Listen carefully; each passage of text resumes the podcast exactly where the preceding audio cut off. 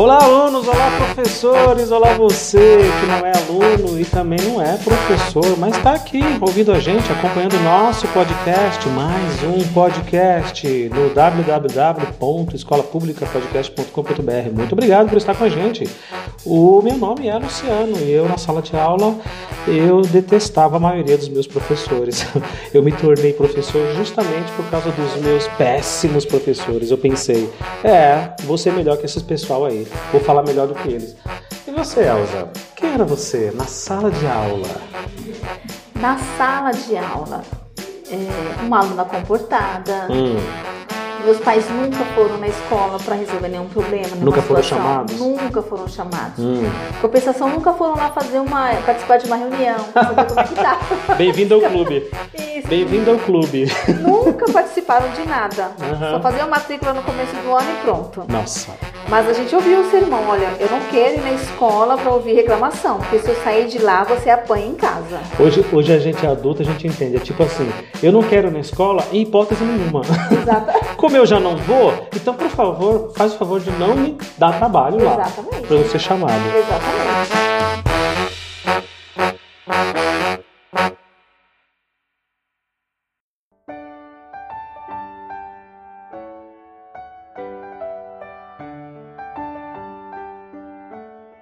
Eu cresci uh, uma parte da minha adolescência na Bahia, quando a gente precisou voltar ali para as minhas origens, meus pais se separaram e a gente foi morar ali.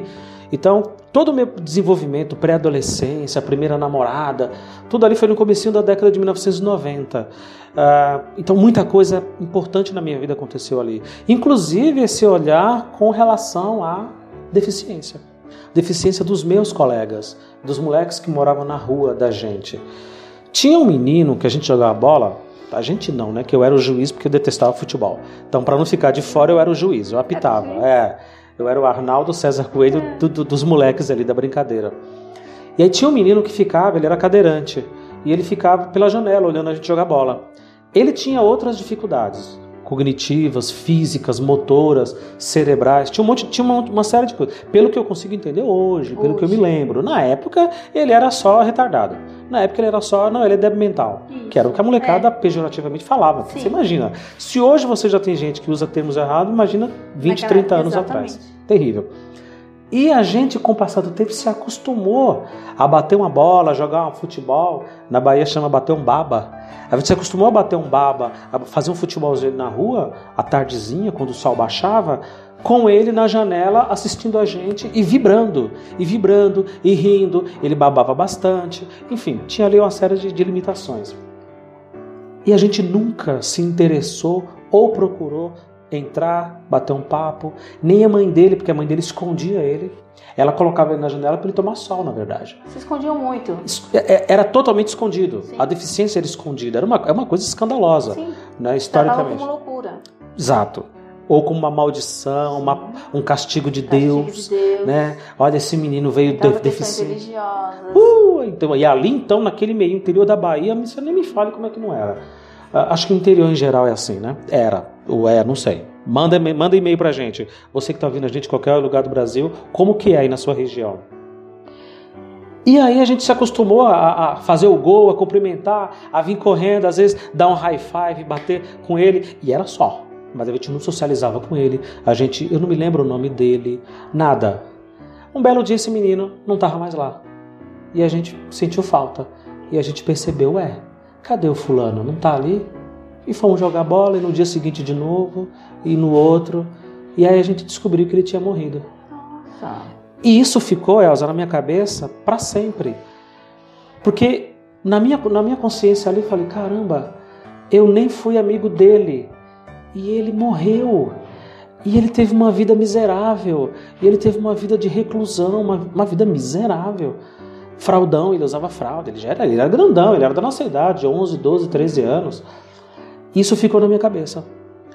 Corta no tempo, 20 anos depois, eu em sala de aula, eu me deparo com vários alunos cadeirantes que às vezes precisam usar fralda, que têm as mesmas deficiências. Às vezes eu e aí já misturou a minha memória com a realidade. Eu já não sei mais o que é real, o que não é.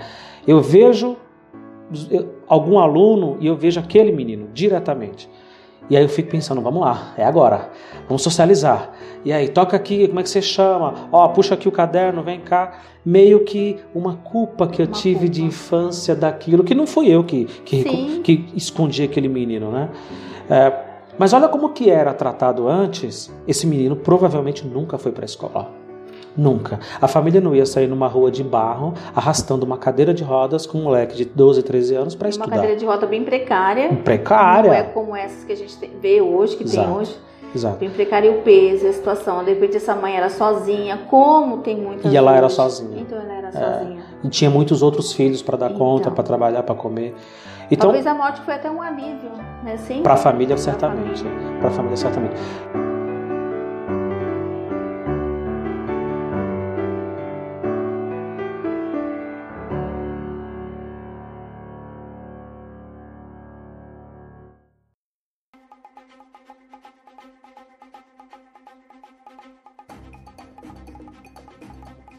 Então, pula no tempo, hoje, nós estamos falando especialmente aqui, para quem está ouvindo a gente, de escolas estaduais do estado de São Paulo, da região metropolitana de São Paulo, a gente tem alguns profissionais, como a Elsa, que ajudam nós, professores, a gente estava conversando anteriormente, ajuda nós, professores, a abrir a cabeça e a entender: oh, professor, dá uma olhada aqui para esse aluno, ele não vai entender equação. Ele não vai entender área e perímetro, ele não vai entender Bhaskara. E tudo bem que ele não entenda, mas tudo bem que ele entenda outras coisas que tenha significado para ele dentro da limitação dele, da realidade dele, mas faça algo, crie uma situação. Então, o seu trabalho aqui com o aluno, na verdade, ele está surtindo mais efeito com nós, professores, né? É, domesticando esse bicho selvagem chamado professor, né? E aí é, é, por aí que eu queria que a gente conversasse, que a gente fosse por essa dinâmica. Ah, dos anos que você trabalha nisso, ah, tem sido uma constante? Às vezes é muito mais difícil lidar com o professor do que com o próprio aluno que tem a deficiência intelectual. É difícil, é difícil. Eu estou há oito anos, né? E aí eu tenho colegas que estão tá há 12, 15 anos que relatam a mesma situação. Então a gente tem professor, é, principalmente, é estranho, mas a gente avalia assim, professores de áreas de exatas. A gente tem muito mais dificuldade para colocar Opa. a situação do professor da área de exata do que Ops. da área de humanas. Você acha que humanas é mais flexível? Sim. Uhum. Aí vem, aí a gente junta exatas e humanas, a gente tem humanas um pouco mais flexível para a gente poder chegar a esse assunto. Aí a gente tem os professores de pedagogia têm uma capacidade de entendimento melhor do que os que estão na área de humanas. Mas que já estão no Fundamental 2 e médio. Mas tem a pedagogia. Uhum. Eu tenho um professor de história e ele tem pedagogia. Aí parece, pare, querendo ou não, parece que a pedagogia ela surge o lado humano da pessoa. Amplia, né? Amplia. Uhum. E assim, é muito nítido uhum. isso. Quando eu converso com um professor que ele era, ele era da matéria de exatas, hoje ele faz uma matéria de humanas. E aí eu converso sobre a, a disciplina da educação especial, ele tem um outro olhar. E aí quando eu converso só com o de matemática, só com o de física, só com o de química, só com o de educação física, ele não tem essa compreensão. É. Isso é muito nítido e assim, a gente percebe é, através de tanto é, no dia a dia, como é, relato de outros professores também. Então, ó, ah, não, aquele professor de matemática. E aí eu fico pensando assim: será que os professores que se utilizam daquela matéria de exata Vamos entender que é exatamente aquilo. O 8 tem que ser 8, o 4 tem que ser 4, não tem meio termo. Não fica inventando é moda, 2 é 2 e acabou. Exato. Pronto. Vamos ser mais prático e objetivo. Prático e objetivo. Então, esse professor que é prático e objetivo, foi isso que ele aprendeu na faculdade. E é assim que ele está acostumado é a lidar. É assim que ele está acostumado a lidar há anos. Porque são professores que foram formados há anos. Não é essa geração de agora que se forma em matemática e tem uma parte de humanas porque está sendo inserido isso. E, além, junto com e além disso, não é essa geração que tem contato com alunos com Exatamente. limitações físicas, intelectuais, Exatamente. etc, etc. Então, essa, isso a gente vem comentando muito recentemente dos colegas, que essa geração que a gente está vendo aí com todos os seus problemas, com todas as suas carências, com tudo que eles têm para fazer e às vezes não fazem, a gente fica muito frustrado deles terem tantas ferramentas, coisa que nós nas décadas de 80, imagina que você tinha, né? Às vezes não tinha nem comida. Tu imagina as tecnologias, Exatamente. telefone, imagina. Então, ah, mesmo assim, eu ainda vejo, eu consigo enxergar que essa geração é um pouco mais humana do que nós, do que nós fomos. É um pouco mais ah, receptiva à diferença do outro, ah, especialmente alunos que já se identificam como homossexuais, alunos se identificam como, como não sexuado. Então eu percebo uma aceitação melhor. Na nossa geração não tinha isso. Não, na nossa geração não tinha. Por exemplo, eu quando eu terminei o terceiro ano do ensino médio, nós tínhamos dentro da sala uma aluna com síndrome de Down. Olha só. Ela estudava à noite junto comigo. Então, assim, ela tinha dificuldade na parte de matemática e eu também tinha. Eita, nós. Aí, hoje, ela se formou junto comigo. Então, quando eu lembro do meu terceiro ano do ensino médio, eu lembro assim, poxa, eu, eu estudei uhum. uma, com a aluna Down, hoje eu estudei com a aluna Down, ela se formou junto comigo. Uhum. Ela tinha dificuldade? Tinha. Ela tinha os recursos que hoje um aluno com Down tem? Não, ela não tinha. Então era só ela na sala de aula. Ela sabia ler com dificuldade, sabia escrever com dificuldade, mas e os cálculos? Ela tinha muita dificuldade. Só que a dificuldade dela não era menos do que a minha. Se a gente colocar ali na balança, na balança, as duas têm dificuldade. Tanto que ela vinha dia de sábado também para fazer reforço junto. Olha só. E aí a gente tinha um rapaz, um senhor, olha que interessante, no terceiro ano do ensino médio, não tinha essa coisa de, de separar por idade. O senhor que estudou comigo no ensino médio, ele tinha 60, 60 e poucos anos. Ele lutou nos pracinha. Olha só. Ele lutou, o seu Manuel. Na Segunda Guerra Mundial. Ele lutou nos pracinha. E assim, e eu já gostava de história, eu gostava de sentar do lado dele, porque todo mundo ficava enchendo o saco, né? Ficava aquela zoação. Ah, você tá sentado perto do vovozinho. Chamava ele de. É, colocaram o apelido dele de como é que é o nome lá do papai do Smurfette lá? O papai Smurf. Papai Smurf. O papai Smurf. ele tinha uma barba, ele era um senhor bem arrumado, bem organizado, mas eu gostava de sentar e escutar as histórias Nossa, dele. Provavelmente ele devia falar muito bem. Nossa! Né? E ele trazia, às vezes, é, aquelas fotos em preto e branco. Uma vez ele trouxe um chapéu, aquele chapéu que parece um, um, uma cuíca, né, pra gente ver. E aí passou um tempo, depois eu fui na casa dele fazer um trabalho. Ele tinha uma casa super bonita, super estruturada. E eu, na minha. Na, quando era criança, eu passava fome. Nossa. Então era é, assim, é, era a mesma escola, porém a, a vida dele era muito diferente da minha. Ele tinha carro, os filhos dele já eram todos formados. Ele tinha uma, uma, casa muito boa, morava na região do aeroporto, no Jabaquara, uma casa muito boa. E ele queria fazer faculdade ainda. Olha só. Quando ele terminou o ensino médio, ele queria fazer faculdade de engenharia. E assim, aí hoje a gente percebe como isso foi separado. Onde hoje no ensino médio você tem um aluno, por exemplo, de 30 anos, de 40, de 50, de 60 anos no ensino médio regular. Não era EJA, não era nada disso. Não era supletivo, era normal. E assim, ele, ele se dava super bem na sala de aula, com todo mundo. E tinha gente mais velha também. Além dele de 60, tinha o de 50, tinha o de 40, tinha as senhoras que resolveram voltar para a escola, porque antigamente a gente, na década de 90, a gente não tinha essa separação de ah, é já é maior de 18 anos, e o ensino médio é diferente. Não, era tudo junto. Você tinha no máximo que veio lá desde os anos 60 um Mobral que era um supletivão Exato. ali para a pessoa Isso. aprender a ler e escrever, aprender escrever, uma questão de alfabetização, mas a partir dali você tinha que ir para o ensino regular, Exatamente. né? Você tinha que, que mandar ver. Aí você fica pensando assim, ela síndrome de Down na sala. Hoje, hoje eu penso assim, é, ela, ela é uma aluna Down, eu não sei como que tá a vida dela hoje, mas ela se formou junto comigo, ela deve ter mais ou menos a mesma idade que eu. Fica imaginando, hoje ela é assim, é, mas eu estudei, obviamente, com outros com deficiência intelectual, mas passou muito desapercebido. Porque hoje também é você vê um aluno é bem organizado, bem limpinho, bem arrumadinho, com a tecnologia de última geração. Com uma estrutura familiar uma um pouco melhor. Um pouco familiar, melhor, mas você não imagina a dificuldade que ele tem. Uhum. Dificuldade interna que ele tem. Entendeu? E é aí que está o desafio a partir de agora. Né? O, a, a, gente já conseguiu, por exemplo, que as famílias tirassem essas crianças de, de casa, casa, destrancassem essas Isso. crianças, matriculassem na escola, no ensino regular. A gente não está aqui falando, para quem está ouvindo a gente, de alunos que tem uma sala especial para esse aluno e ele fica separado. Não, fica ali na lista de chamada, junto com todos os alunos. Exato. Ele participa, ele tem a mesma aula que todo mundo. Ele está inserido ali dentro do contexto do que é a escola hoje. Antigamente nós tínhamos. Uhum. Tinha nessa né, segregação.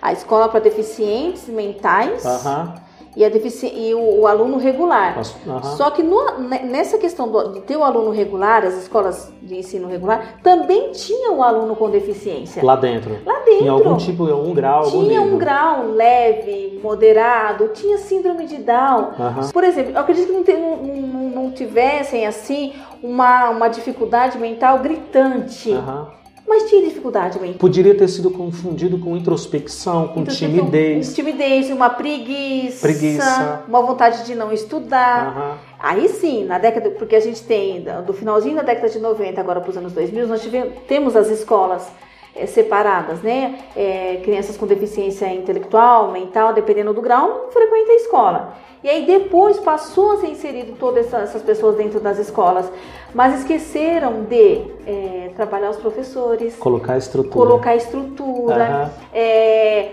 um, assim, eu acredito que seja humanizar o professor, porque Exato. ó, pensa, ele já vem lá atrás. Exato né? Nós estamos falando de professores aí professores... nascidos nas décadas de 1970 80. 80. Então, é um pessoal velho, velho. né? E eu me coloco nessa situação. Sim. Uh, é um pessoal já com uma cabecinha fechadinha, tá tudo formatado, eu sei o que eu vou fazer, eu chego assim no meu ponto, pego o material, vou para a sala de aula, meninos, abram o caderno, tá aqui a lição, número 1, 2, 3, quem terminou, quem não terminou, quem fez, entendeu, quem não fez é porque tá com preguiça, porque tem outro motivo Exatamente. que não é eu, não sou eu o motivo, não sou eu o problema, é ele, é ele. E aí eu me debato com o aluno cadeirante, com o aluno com a deficiência intelectual, e aí eu até sublinhei aqui o seguinte, e quem estiver ouvindo a gente vai perceber isso ao longo do nosso papo.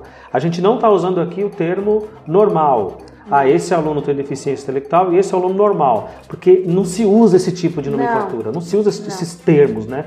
A coisa do normal. Porque não. já é uma segregação você usar Sim. normal. Então eu vou te falar. O que é o normal? Pois é. Para quem, né? Para quem? Para quem, cara pálida? Para quem é normal? quem é o normal? Porque antigamente nós tínhamos as pessoas ditas normais só que o normal deles é assim: se você fugisse de uma situação que, entre aspas, a sociedade não aprovasse, você já deixava de ser normal.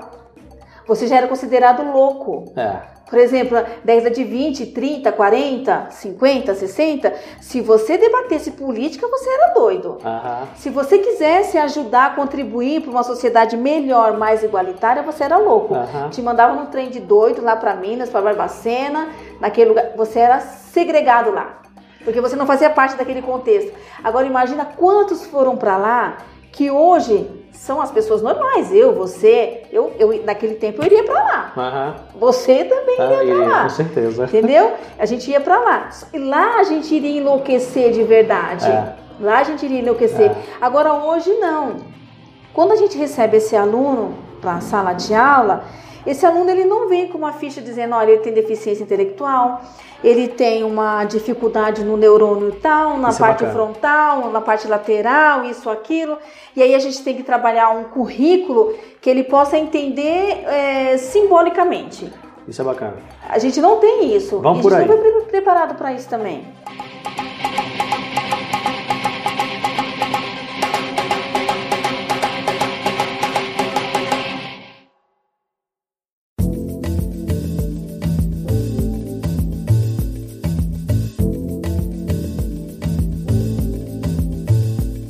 A maioria desses meninos e meninas, eles já nascem com essas deficiências, né? Ou não? Sim. Elas não são adquiridas. Não, é, não são é, adquiridas. Isso é congênito. Isso né? é congênita. Uhum. A deficiência intelectual ela é congênita. Então, certo. Então você pode, é, na hora do parto, por exemplo, faltar o oxigênio. No cérebro. Dep no cérebro. Dependendo da quantidade que faltou, aquilo vai preju ser prejudicial, vai afetar. vai afetar. Mas como que nós vamos descobrir? Só quando essa criança for para a escola. Isso, é aí que eu queria, porque só quando for para a escola. Leva-se muitos anos para entender e isso gera, inclusive, que a gente tem conversado bastante aqui na nossa escola. Para quem está ouvindo a gente, a Elsa trabalha na mesma escola em que eu dou aula uh, e, e muitos outros lugares em que ela também dá apoio. Uh, a própria família leva muitos anos para se dar conta de como que essa criança reage, como que ela age. E dentro daquele contexto ali familiar, para ela, aquilo ali é normal. Aquilo ali é comum. Não, mas ele é assim. Não, mãe, ó, pai, a gente está com uma dificuldade e a gente precisa que essa criança seja encaminhada. Não, mas o Joãozinho, a Mariazinha, a senhora. Então, essa abordagem é pancada, é a primeira e é a mais difícil de todas. Da família entender e reconhecer. Porque a família não reconhece. Não, ela não entende não, aquilo ali. Não, ela não entende, ela não reconhece, mas quando você faz, quando você traz a família. Porque o trabalho do professor é só na sala de aula? Não. Hoje o professor precisa se envolver nas questões sociais da Exato, família. Ah, mas o problema não é meu que o aluno, Exato. por exemplo, passa fome em casa.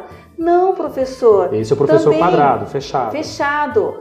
Ele, você precisa sim ajudar de alguma forma. Vamos fazer uma corrente, qualquer coisa, porque se ele vem para a escola e não está alimentado, ele não vai aprender. Se ele não se alimenta, ele não se desenvolve é, fisicamente, mentalmente. E se ele não aprende, o que é que eu, professor, estou fazendo Exatamente. aqui? Estou perdendo o meu tempo. E você vai ser cobrado, porque você não mostrou. O governo quer o quê? Resultado. Uhum. Quer o seu resultado. Uhum. Ele quer que você ensine que 5 mais 5 é 10. Tá, mas espera, aquele aluno ele não comeu, ele vem de estômago vazio, a cabeça dele tá pensando no quê? Numa refeição, e eu tô aqui trabalhando o quê? 5 mais 5 é 10, ele não vai. Vai dar conflito. E outra, de, de, de e o conteúdo para ele tem que ser um conteúdo que ele consiga alcançar. ele consiga alcançar. E a partir dali que ele alcançou, vai em outra, como se fosse um degrauzinho mesmo e da escada. E você vai saber qual é o conteúdo que ele sabe ou que ele deixa de fazer? Não, você, tem, te, você tem tempo para você destrinchar aluno por aluno. Pois é. Pois é. Né? É, fazer uma sondagem de aluno por aluno, o que ele sabe da matemática, o que ele conhece de português, geografia. Hoje a gente tem aluno que ele não sabe o nome da rua dele, ele não sabe se localizar. Na minha época a gente aprendia a escrever carta, a gente sabia a rua, o CEP, CEP o bairro, CEP, é. localização. O aluno não consegue se localizar. É. Eu vou contar uma, uma, uma, experiência pessoal que aconteceu no ano passado, faz, faz um ano e pouquinho. Então, era uma sala de quinta série, que agora a gente chama de sexto ano, na nossa época era quinta série, para quem estiver ouvindo. Uh, e eu precisava preencher ali um campo de, de informações com relação à data de nascimento. E eu queria adiantar o meu serviço porque faz parte, como professor coordenador de uma sala que eu tomo conta, eu preciso prestar contas daquela sala, eu preciso resolver algum problema se tiver, as questões pedagógicas, reunião de pais, tem uma sala que eu cuido. Então eu estava justamente nessa sala. E aí eu precisava, falei, bom, vou aproveitar que eles, a lousa já está cheia, eles estão copiando a lição, eles estão em silêncio, eu vou aproveitar e vou perguntar a data de nascimento de cada um e vou preencher aqui nesse campo que me foi pedido. E tô lá, fulaninho, presente, dia, mês e ano, já tinha combinado. Ah, dia 9 do 4 de 2000 e tanto. Quando chegou nesse aluno específico, ele não sabia o dia que ele tinha nascido. Nós estamos falando de um menino de 12 anos. Aí eu falei, querido, o dia em que você nasceu. Eu não sei, professor. Eu falei, você está brincando comigo. Eu achei que ele estava brincando. Porque quando ele falou isso, todo mundo em volta começou a rir. Então você já vai ver um cenário de horror para esse menino. Sim. Hoje eu entendo, hoje eu percebo. Naquele momento, não. Aí eu repeti o nome dele e falei, querido, de novo, eu vou perguntar mais uma vez. O dia e o mês que você nasceu. Ele olhou para mim e falou, eu não sei. E aí eu falei, você tá falando sério? É, eu não sei. Falei, então abre o caderno. Sua primeira lição de casa de matemática do ano vai ser chegar em casa e perguntar: mãe, qual foi o dia, o ano e o mês que eu nasci? Porque depois eu precisava de CEP, eu precisava do endereço, eu precisava de um monte de coisas. Pula no ano seguinte, um ano depois. Estou eu na reunião de pais com essa mesma sala, porque no, no, ano seguinte eu fiquei com a mesma sala, e tá a mãe desse menino conversando comigo, e ela falando: oh, por causa daquele dia, naquele momento, eu, como mãe, comecei a entender que ele tinha uma série de limitações, que achava que era só preguiça. Aos 12 anos. Que era só leseira. Então. Aí ele é desligado mesmo. Ah, o fulaninho, não, isso aí é boca aberta, puxou não faz fulano nada. de tal. É, isso aí puxou o pai, puxou o pai. pai. Ah, o avô, o avô é igual, ficava na rede. E vai criando uma série de justificativas. Mal sabe que o avô também tinha uma deficiência intelectual. Lá na década de 40, sim, né? O avô também tinha. Caraca, é verdade. E passou. Olha só, historicamente, como o estrago passou, vai sendo feito, sim. né? Aí ela me falou, hoje ele sabe não só a data de nascimento dele, como o telefone de lá de casa, que ele não sabia, e ela ficou surpresa, feliz que ele tinha aprendido o telefone de casa, o CEP, o endereço, e ele estava nessa busca. O que mais números que eu tenho que aprender? Que mais? Que mais tem que decorar? E é um aluno que você está acompanhando e acompanhou desde aquele começo ali. É isso. A partir dali eu comecei a pensar: quantos mais? Quantos mais? Hoje, muitos. Porque isso é, Elza, confundido com lerdeza, preguiça. com preguiça, com sem vergonhense. Ele não faz porque ele é sem vergonha. Este aluno não estuda porque ele não quer. Exato. Olha só, quantos mais? Quantos mais? Porque quando você vê um aluno com Down, opa, ali você já identifica visualmente. Físico. O sim. físico, quando ele é cadeirante, você identifica sim. visualmente. Mas esse aluno não. não. Eu jamais diria que aquele aluno tem um, um nível X, Y, Z, que ele tem dificuldade, que ele pega uma prova minha, como ele já pegou várias vezes, e ele não consegue ler. Ele lê, mas ele não consegue entender o que tem que fazer. A parte mecânica do cálculo, 2, 4, 7, 9, ele sabe. Mas na hora que ele pega no papel, não vai. Isso que a gente não aprendeu, a gente não teve aula de relações humanas. Exato.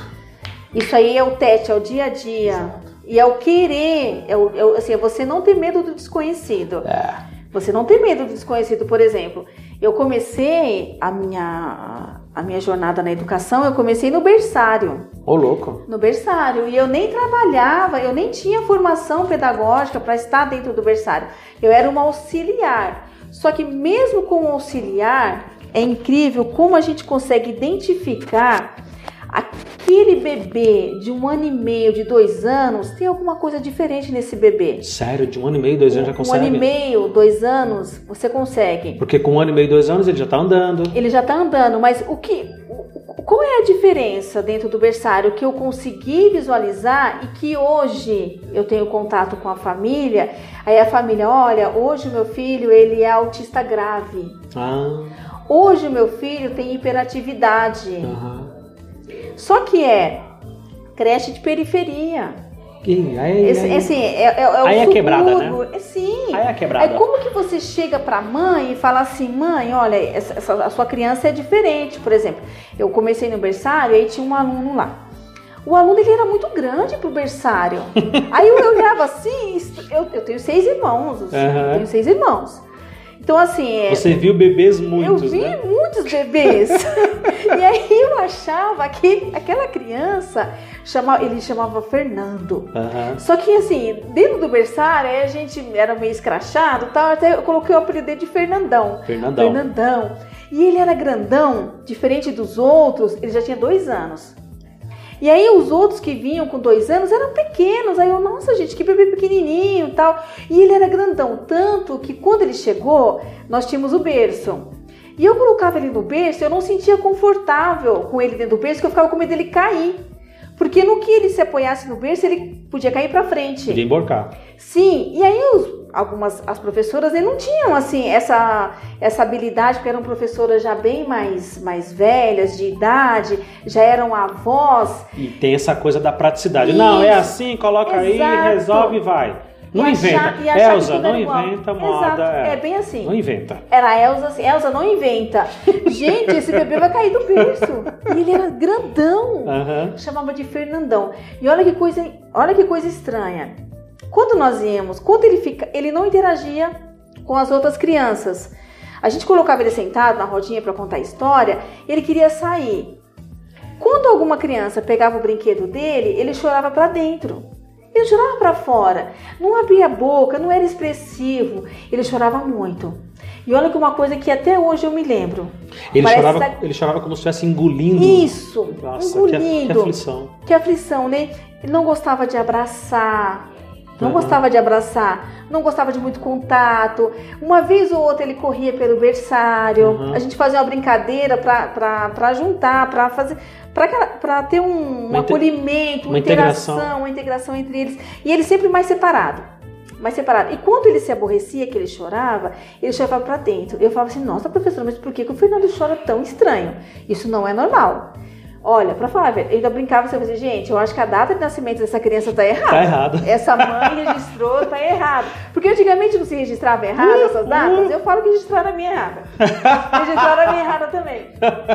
Eu falava assim, gente, não é normal. Vamos pra próxima. E eu não. Faz o que tem que fazer. Faz o que tem que fazer, mecânico. É. E assim, eu não tinha pedagogia, mas eu já tinha um olhar.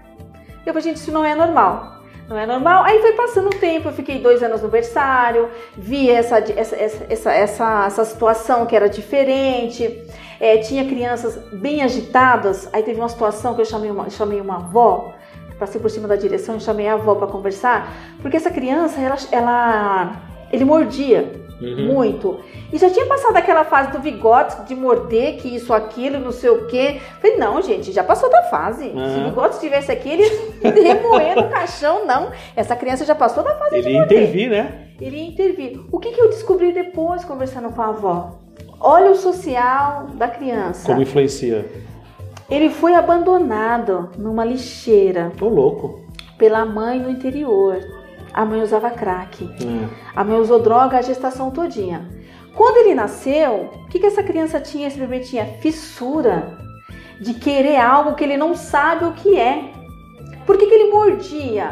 E ele sempre focava numa menininha. Achavam uhum. até que era minha filha, porque ela era gordinha. Uhum. Mordia. E a mordida dele parecia uma tampinha de garrafa. Uhum. Ele pegava, grudava, mordia e não largava. E o, e o foco dele era muito mais nessa menina sempre mordia, mas o foco nessa menina era maior. Então, o que, que a gente percebe dessa relação?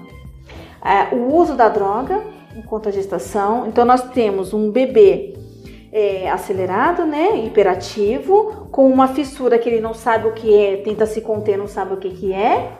E depois a gente descobriu que é a falta do crack, a abstinência faz ele ter essa reação. Uhum. E aí, se esse aluno, esse bebê, não for tratado e não foi identificado, não foi identificado como tal, como tal, a gente vai pegar um aluno desse no sexto ano e você vai fazer o quê? Vai achar que ele é ele é hiperativo? Que é uma praga. Que esse menino é uma praga. Ele vai brigar, ele vai morder, ele uhum. vai querer tocar. Uhum. Ele não vai parar para você uhum. dar aula, você não vai conseguir passar, porque ele é um aluno que vai desestruturar a sala toda. Sim. Agora, se lá atrás eu tive esse olhar, eu chamei a família, e aí a direção, se ela abraça essa situação, olha mãe, vamos procurar, é, vamos procurar um médico, um psicólogo, vamos encaminhar, a, a saúde tem esse recurso, a gente já vai ter assim, é, a gente não vai ter esse problema no futuro, porque a gente está antecedendo, né, essa situação, corrigindo ela agora. E você vai ter um ser humano mais apto, um ser humano mais feliz, mais feliz, consigo, no meio da sua família, provavelmente que vai ter uma facilidade melhor de aprender Exato. coisas na escola, de se integrar, se integrar. porque essa é a ideia, é integrá-lo, é garantir que ele tenha todas as oportunidades de se integrar.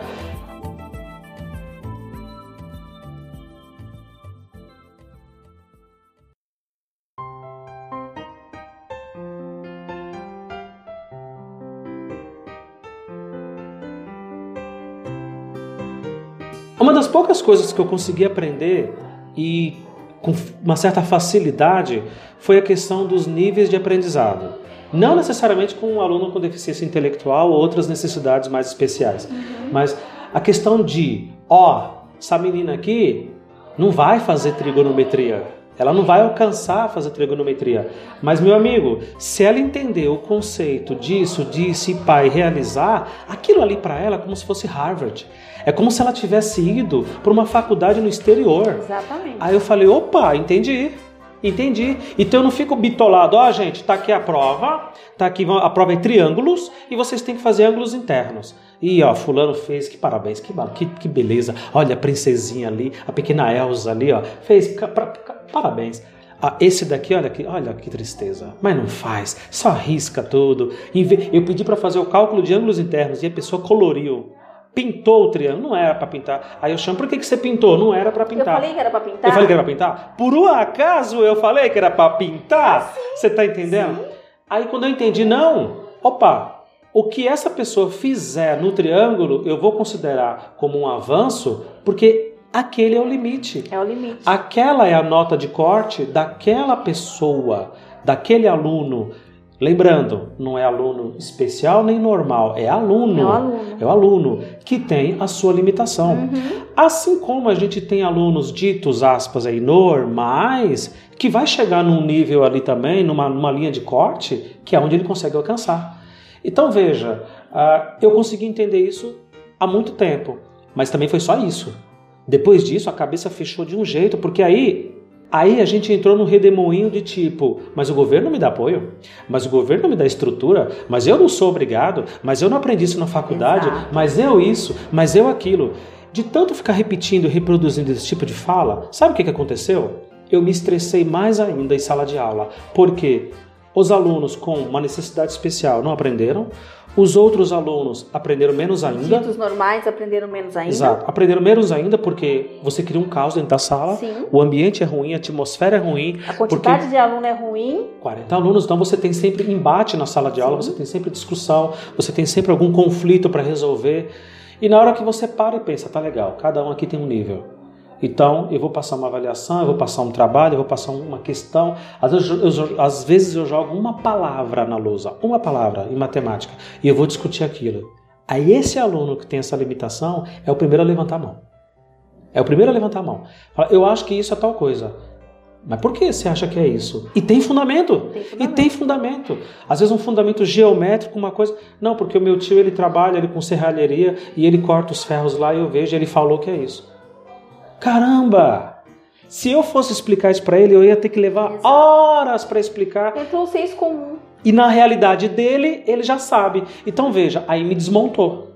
E aí me desmontou. E aí que o profissional como você ajudando a gente é fantástico, porque a gente precisa desmontar esses colegas, professores. A gente precisa primeiro convencer as famílias de que os seus filhos têm uma necessidade, Tem uma necessidade, especial. Tem uma limitação. Eles vão partir de uma linha, eles vão, eles vão seguir de uma linha de partida muito anterior do que os outros alunos. Então eles têm que ter ali uma, um, um- um- um apoio, pô. uma preparação, um acesso. Ah, você acha que é mais é, é mais complicado você, por exemplo, pega um aluno, você, você deu esse exemplo, né? Um aluno que está no ensino médio já está ali 10 anos dentro da escola, tirando a pré-escola, com toda aquela limitação. E aí? Então, esse, eu costumo falar para os professores o seguinte: é, o aluno está lá no ensino médio, ele ficou. Vou, colocar, vou pegar do sexto ano. Sexto, sétimo, oitavo, primeiro, segundo, terceiro. Seis anos na escola. Esses seis anos, será que nenhum professor observou que Enxergou. esse aluno enxergou que esse aluno tem uma limitação na fala, tem uma limitação é, na coordenação motora, no cognitivo, no raciocínio. O que, que acontece? O aluno ele pode entender matemática e não conseguir resolver, fazer a leitura na- nas, nas outras disciplinas, português, geografia, história. Isso acontece. Muito, muito. Muito. A deficiência intelectual, ela tem a sua caracterização, ela é dividida em graus. Então, nenhum deficiente intelectual é igual a outro deficiente intelectual. E Não tem um padrão, né? Ele não tem um padrão, Uhum. né? Então, vamos entender assim que são vários fios. E assim, o meu foi cortado em tal lugar, o Aham. outro foi cortado em tal Nossa, lugar, excelente o outro foi analogia. cortado em tal lugar. Entende? E o que que acontece? Quando eu tenho um aluno que ele é muito bom em, em matemática, mas ele não tem a compreensão na linguagem, na português, ciência, história, opa, esse aluno pode ter uma deficiência intelectual eh, na parte da linguagem, dos códigos. Mas Então, com relação ao cálculo, por exemplo, com relação ao cálculo, facilidade. não, sossegado. E eu tenho alunos assim. Então, e isso é uma deficiência intelectual. Isso pode ser trabalhado, isso pode ser consertado, não, porque a gente entende, assim, A gente não tem ideia para onde é que vai, não né? tem. Aham. Então a gente tem, a gente sabe que só são vários neurônios, um interligado ao outro. Aí você pensa, eu tenho um, um neurônio X que está ligado na parte da linguagem. Ele é cortado. Então ele não vai levar o comando da, da, daquela leitura, do entendimento daquela frase, mais para o neurônio que está lá na frente. Ele não vai. Ele vai criar caminhos. E nesse do criar caminhos, ele vai tendo os obstáculos. E aí vai o estímulo. Se é uma criança estimulada, ela vai conseguir encontrar outros caminhos para chegar naquele entendimento daquela pra dar palavra. Para dar uma volta e chegar lá. Aham. Se ele não é estimulado, o que, que vai acontecer? Vai Você vai falar, vai atrofiar, vai bater lá e vai voltar, vai bater lá e vai voltar. Mas a gente não consegue ainda essa capacidade. Então eu tenho um aluno que é muito bom no raciocínio lógico ali, no, no 2 mais 2 é 4, no 4 mais 4 é 8, acabou. Mas você dá uma palavra para ele. Para ele, uma palavra, você vai dar lá é, metodologia. O que é a palavra metodologia? Será que ele vai entender que é caminho? Recurso? Aham. A palavra metodologia é isso. Mas metodologia, às vezes, nem tem muito adulto que não sabe também. Tem né? muito adulto que não sabe. Agora, se você colocar assim, recurso, opa, eu sei o que é um recurso. E se eu colocar para ficar mais bonito, metodologia? Ah, o que que é metodologia? É o recurso, Aham. o caminho que você vai fazer para você chegar em tal lugar. Então, pensa, a gente tem é, vários níveis de deficiência intelectual, leve, grave, moderada, e às vezes ela vem com a sua comorbidade. O que, que é a Opa, comorbidade? agora você xingou nós, os ouvintes, Ela todo vem- mundo. Explica. ela vem com outra situação. Por exemplo, eu tenho o adolescente é, síndrome de Down que eu atendo, ok. Aí eu tenho o adolescente síndrome de Down que ele pode, ele tem uma deficiência intelectual leve. Hum. Ele lê, ele escreve, ele compreende, ele consegue fazer cálculo com recursos da- da calculadora, ok. E aí eu tenho aquele aluno síndrome de Down que só faz garatuja só faz garatuja. Por isso que a educação tem que vir lá de baixo com estímulo. É.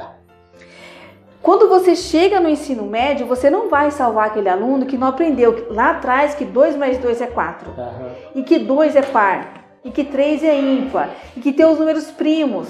Você não vai ensinar, conseguir passar isso para ele, por quê? Porque aquele neurônio, aquela fase do aprender lá atrás, já passou. E assim, você consegue recuperar o que foi ontem? Pois é, perdeu-se a oportunidade de conexões, Exato. de criar conexões e caminhos. né? Exatamente. E caminhos. Por isso a educação básica precisa de ter hoje, hoje, hoje mais ainda precisa de ter. Eu acredito com um professor de língua portuguesa, pelo menos na- na- do primeiro ao quinto ano, dois dias na semana o aluno deveria de ter. Especialista naquilo. Especialista naquilo. Porque você precisa, infelizmente, você precisa ter o especialista ali na educação para você já ir preparando. Como que você, um aluno, vem lá do quinto ano, dois professores, três no máximo. É o pedagogo, né?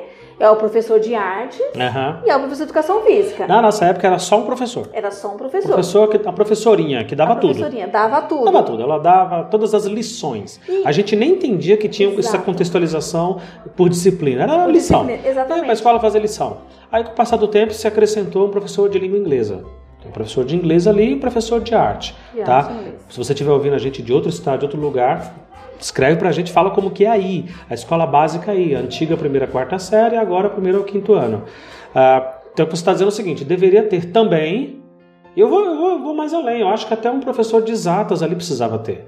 Para ele treinar pelo menos a questão das formas geométricas, sólidos, a questão de cálculo mesmo, mas de uma forma muito lúdica, especialmente se Exato. trouxesse um mundo. Exato. Então vamos estudar aqui um tijolo, é uma forma geométrica. Vamos estudar aqui um cone, olha aqui a casquinha do sorvete do McDonald's que papai compra, mamãe compra. Seu celular. É, é, O seu celular. exatamente, toda forma. Então assim, tinha que ser, tinha que ter. Ti- Por que, que E o acompanhamento psicopedagógico. psicopedagógico. Por poder que que identificar. antigamente uma professora só dava conta de uma sala e passava o conhecimento e a gente adquiria aquilo e saía de lá com uma base, uma base excelente. Porque essa professora, essa pedagoga, vamos contar também que essa professora pedagoga de antigamente, ela tinha um mundo, ela tinha até ela tinha um senso comum, porque ela tinha a prática, tinha muita prática, tinha a teoria, ela buscava muita teoria, ela Aham. buscava.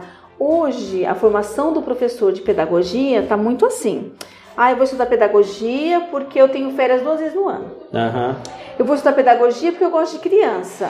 Eu vou estudar pedagogia porque eu faço online em dois Em anos. dois anos eu termino. Online. Online. Então veja, com com uma coisa que em tese a tecnologia, a informação vem para ajudar, em determinados aspectos, Exato. ela sabota, né? Sabota. Ela derruba e Exato. quebra nossas pernas. Como eu tenho um professor da, da educação infantil lá, do, sai do, do jardim 1, jardim 2, do primeiro ao quinto ano, que ele não sabe preencher um diário. É. Ele não foi. O estágio dele também, muitas vezes, é online. O estágio, alguém assina para ele o estágio. Exato. Ele não vai no tete a tete, cara a cara. Ele não sentou com aquele aluno que tem deficiência. Você quer dizer o seguinte, tá tudo errado. Tá tudo errado. Tem muita coisa errada. Tem muita coisa errada. Então, Dá pra gente consertar, Luciano? Dá. Claro que dá. Mas a gente tem que consertar lá atrás. Que nem, como que eu falei pra você? Eu comecei no berçário e eu já olhava aquela criança, aquele bebê do berçário diferente. O Fernandão. O Fernandão, que hoje o Fernandão é autista grave. Então, aquela sua suspeita se confirmou. Sim, se confirmou. Não é e ali não tem- tinha laudo, não tinha nada. Não tinha nada. exame não tinha. nada. E a gente, não, eu não tenho bola de cristal. A gente tem muito o olhar, O olhar, humano. O todo. O todo, por exemplo, quando eu chego com a mãe aqui, que eu converso, mãe, me conta da gestação.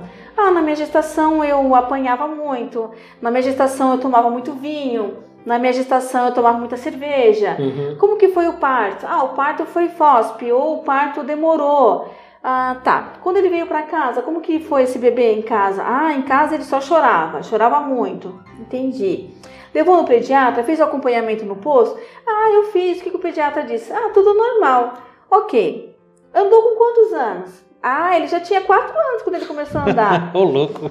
quatro anos, mãe? Mas senhora não achou estranho quatro anos começar a andar? Não, porque o filho da minha vizinha, da minha lá, no- lá na Paraíba onde eu vi, Exato. tinha mãe tinha, porque lá a gente andava assim, não sei o que, minha avó disse que era normal, porque a benzedeira falou. Exato. Eu sei como A é que é. É, uma- é um contexto maluco Então. e que tanto, é tanta coisa envolvida. É tanta coisa envolvida e hoje esse reflexo, hoje na sala de aula, hoje quando eu sento com a mãe que ela fala assim, olha, meu filho começou a andar com 4 anos e essa mãe ela é jovem, ela é mais jovem do que eu, Aham. então ela não nasceu na década de 70 nem 80, Aham. ela é de 90, 95, 96 pra cá, Anos 2000 pra anos cá. 2000 pra cá Aham. e ela já teve o filho.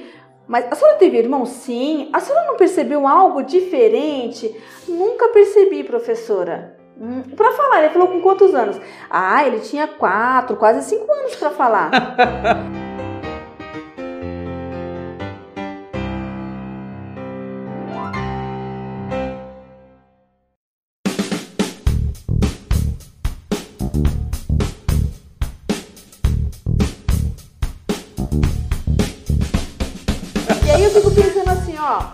irmão, quando era pequeno, ele também não falava. O seu O irmão. meu irmão, Aham. com três, quatro anos, não falava. Olha só. E naquela época na roça, quem é que a gente levava no na especialista, no fono? Não, na benzedeira.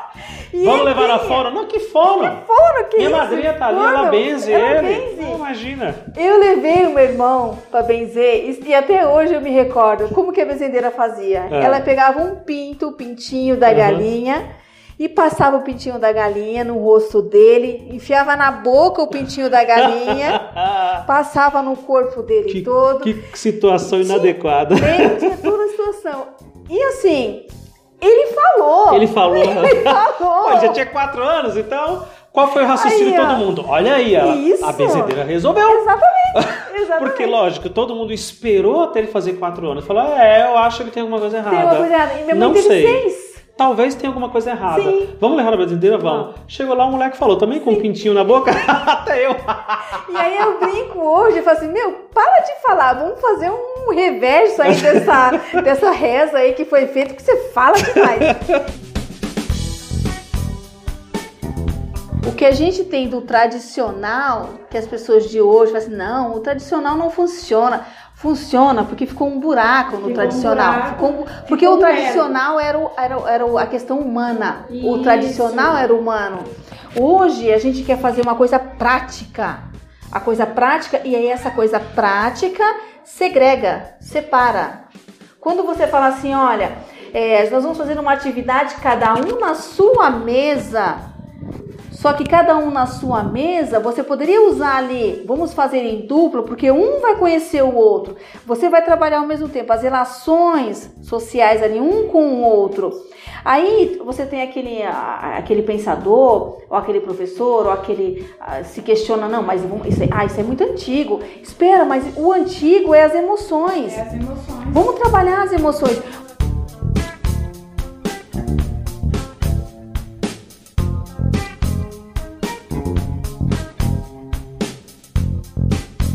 Você era, você era princesinha dos professores. Era, mas eu não era aquela aluna aplicada. Não? Porque eu tinha muita dificuldade. Ah, um detalhe, eu fui reprovada na primeira série. Sério? Nossa, fui que, que reprovada dó. na primeira série. Eu entrei atrasada, porque eu faço aniversário no final do ano. Ah. Então eu já entrei atrasada, né? E como eu morava muito longe da escola, eu tinha que andar uma hora, uma hora e meia a pé até a escola. Nossa, uma roça. hora de caminhada? Uma hora de caminhada. Caramba! Morava na roça, às vezes ia de, de cavalo, como diz minha mãe, de a cavalo. De, de a De a cavalo. cavalo. É legal. Interior é assim, né? De a cavalo. É, tinha muita dificuldade, então eu não aprendi. Então eu não fui alfabetizada no primeiro ano, eu fui alfabetizada no segundo ano. Aham. Aí depois disso nunca mais eu repeti. Mas eu tinha grandes falhas. Eu ia dia de sábado para a escola, que a gente formava grupos. Aham. Os professores pediam, ó, vem dia de sábado, a gente está disponível aqui no sábado. Aham. Tinha naquela época, na década de 80, em meados de 90, os professores tinham, é, vinham dia de sábado para ajudar a gente a fazer trabalho, Pra dar um re- explicar melhor. Era um reforço, aham. Era um reforço também. E aí eu fui passando de, de ano assim. É, não porque eu era, que eu sabia que eu era nota 10, não. Porque eu entregava os trabalhos, porque eu entregava a matéria, mas eu tinha muita dificuldade no entendimento na questão de matemática, física e química. As exatas te pegavam. Muito. Ainda hoje? Me pegam. É? Me pegam.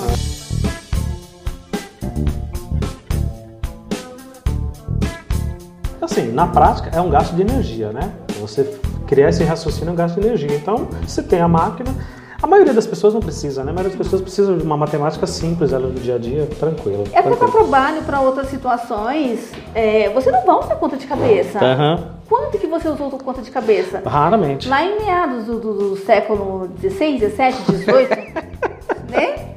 Você conta de cabeça, a partir do século XIX que você tinha essas tecnologias, por mais que você ia para a escola, por mais que aquele lápis tinha a calculadora ali, por mais que você comprasse a calculadora na banquinha de jornal, Tabuadazinha, né? a tabuada que a gente tinha que decorar. A tabuada era decorada. Por que, que hoje a gente tem que entender a tabuada? E que merda, né? Decorar a tabuada, olha que merda. Mas você sabe que eu ia bem em decorar a tabuada? É, porque de tanto aprender aquilo ali, você acabava fixando, não tem Você- jeito. Você decorava. Na época que eu comecei a estudar, ah, assim, por volta de, da década de 90, entre 90 e 98, eu comecei a fazer teatro. Olha só. E aí eu escrevia textos e eu decorava os textos, então não me custava nada decorar a tabuada. Uhum. Então eu falo, gente, que você pode fazer assim, você pode decorar a tabuada, mas dentro do decoreba, você tem a- o caminho que você chegou nele, naquele Sim. número. Se você pensar duas vezes aquele número, três vezes aquele número, Sim, você cria uma estrutura de Isso. pensamento para chegar. E, e é aprendizado. e é o E aprendizado. é aprendizado. Que é o que é feito hoje. Aham. Porque na nossa época era feito de que forma? Decoreba. Decoreba. Você tinha aqui no, no, no, lápis a tabuada, você tinha a tabuada no caderno, às vezes tinha a tabuada no caderno, uhum. a capa no caderno. Você comprava aquela folhinha na banca de jornal. Eu comentei então, no outro podcast que a gente gravou que, por exemplo,